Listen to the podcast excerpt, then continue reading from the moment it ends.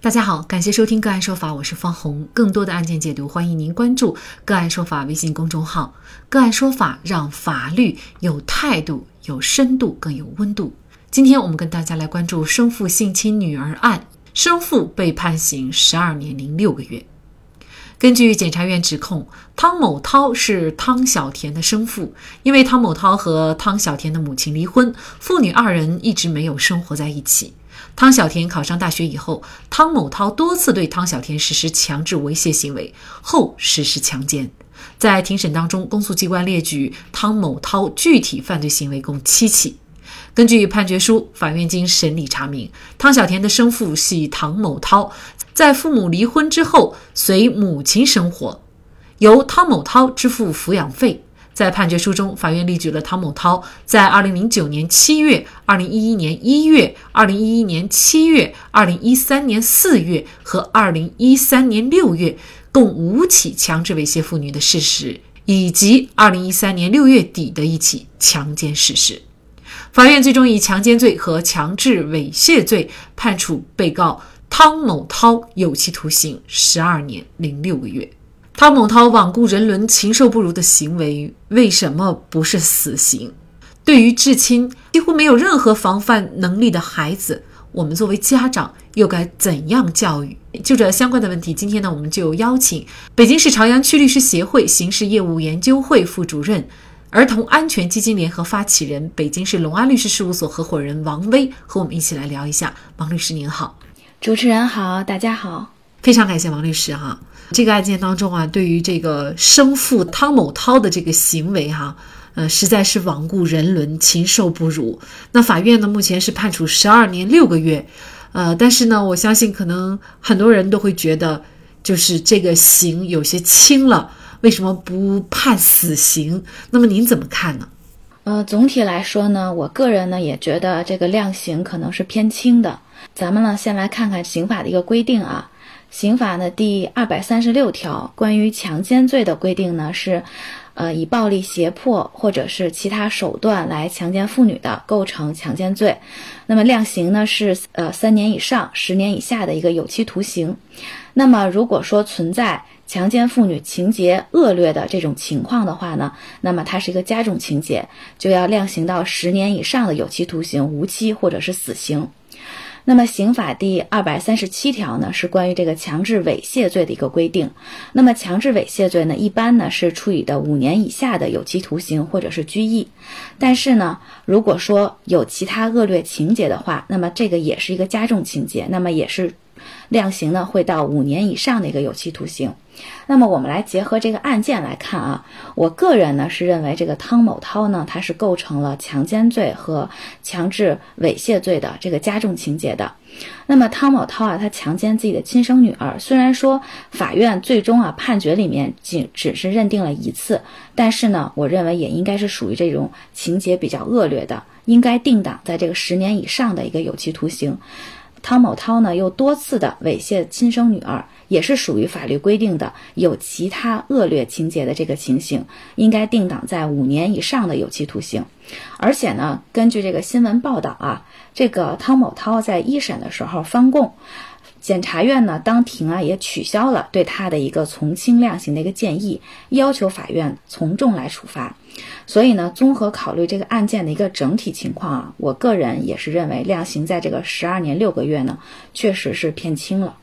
就是他也不是一个最终的判决哈，他目前是一个一审的判决，只有检察院抗诉了，然后才有可能在二审，也许会比现在的刑期要重一些，是吗？对，是的。呃，目前照这个情况来看呢，就是咱们根据这个新闻报道的一个相关的情况啊，就是汤某涛有可能是会上诉的，因为他在一审的时候呢，当庭翻供，不认可他曾经做的这个认罪认罚的这个处罚，而且呢，对于可能法院认定的一些犯罪情节，他也没有表示认罪，所以呢，他大概率可能是会上诉的。那么，呃，在上诉的时候，我们一般是说上诉不加刑的，所以对他呢，就是加重处罚的可能性并不。是特别大，只有说检察院呢认为说这个一审的判决量刑过轻了啊，来抗诉，或者是说呢被害人啊认为这个量刑过轻，他来申请检察院去抗诉。这种情况下呢，可能才会加重一下汤某涛的这个最终的一个判决的结果。其实这个案件的新闻确实是引起了很多人的关注哈。因为呢，这个生父向自己亲生女儿下手的这种案例，事实上是极其罕见了，因为它确实是挑战了人伦哈。那么这起案件的发生，是否意味着就是对于未成年人来说，除了防范陌生人、邻家大叔，还要警惕自己的父亲呢？嗯，是的，就是这个案件啊，确实是比较罕见，但是呢，也给大家提了个醒，就是对这个未成年的保护啊，确实是就是再细致，可能都不过分。我记得呢，曾经呢看过一个韩国的一个电影，就是在一个岛上面，那么这个母亲呢发现她的女儿，就是一个未成年的一个女儿，在对着镜子画口红，她呢就说了几句，结果呢这个父亲过来就直接打了这个母亲，还把女儿抱在怀里。那么他这个抱的动作呢，确实就是大家看起来呢，就是会认为有一点不太正常，而且呢，他一边抱一边摸这个孩子，但是呢，这个女儿呢没有任何的反抗，好像从她的表情看起来，好像这还是很正常的。那么通过这个电影呢，可以说呢，其实。它反映了就是这个家庭教育的一个问题。当然了，不是说我们做母亲的一定就是要跟自己的女儿去明确的去说要警惕自己的父亲，这样其实不是我们今天做这个节目的一个初衷啊。但是呢，我们其实呢是要通过我们家庭教育而不断的给孩子灌输一个概念，就是不管是谁啊触摸自己的隐私部位，这个就是不对的。当然了，就是一些特殊的情况是除外的，比如说医生要对你进行一些必要的身体检查，那么这个时候是可以触摸你的身体的。对于至亲啊，就像您刚才所描述的这个电影情节一样，孩子可能他没有任何的防范意识啊，甚至呢，他也很难分辨，就是哪些行为是爱，哪些行为是对自己的侵犯。那在这种情况下，家长该怎么来教育孩子呢？嗯，这个话题呢，就是回到了我们曾经多次讨论过的，就是关于儿童防性侵的这个教育的问题。啊，每一次呢看到新闻上边就是报道这种儿童啊被性侵的案件，我都会反思，就是我们的防性侵教育做的还是不够，我们可能还可以做更多，做得更好，让更多的儿童呢来学会保护自己。首先呢，肯定是家庭教育。就是比如说拿上周来举例哈，就我跟几个朋友带着几个孩子去郊外爬山，那爬山的过程中呢，因为公共卫生间比较少，而且呢还排着大队，我看到呢有的家长啊就让孩子直接就在路边就脱裤子，啊有男孩有女孩，有年纪小的也有五六岁的，这种呢我就觉得是非常的不好，因为客观条件确实是有限啊，但是呢让孩子在公共场所。在人很多的地方直接就脱裤子，这呢就会让孩子形成一种就是这种行为是很正常的这么一个概念。就曾经呢，就是有人呢在网上就通过这种 QQ 视频聊天的方式啊，就让视频那一端的孩子就脱裤子、脱衣服，然后给这个孩子录视频，孩子呢就乖乖的听就照做了。那么当警察问起的时候呢，这孩子就回答就说他没觉得有什么问题，就没觉得这个不太正常。所以呢，就是。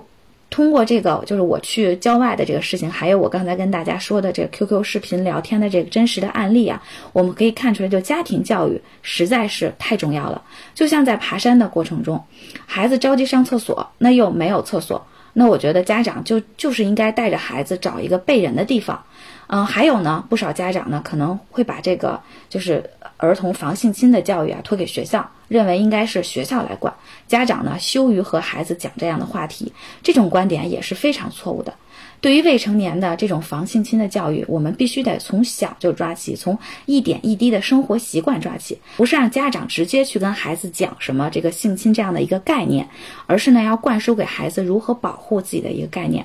比如说带孩子去上舞蹈课，那么需要更换舞蹈服，那我见到呢就有的小女孩真的就直接脱衣服不管不顾。但是呢，有的小女孩就知道要去拉拉着的帘子后面去换，这个就体现出了家长的不同的教育。还有家长总问我说：“我怎么去学这些知识呢？该怎么去跟孩子讲呢？”那一种方法呢，就是可以让孩子呢去参加这样的课程。啊，据我了解呢，就就现在有不少这样的一个就是线下或者线上的这种课程办得很好。孩子呢也很爱听，而且效果也比较好。那还有一种办法呢，就是家长们自学。比如说呢，我会推荐大家去看一下郑渊洁的书，他呢专门有一套就是专门针对不同年龄段孩子的防性侵的这个漫画，里面的内容也很好，我们家长和孩子呢可以一起看。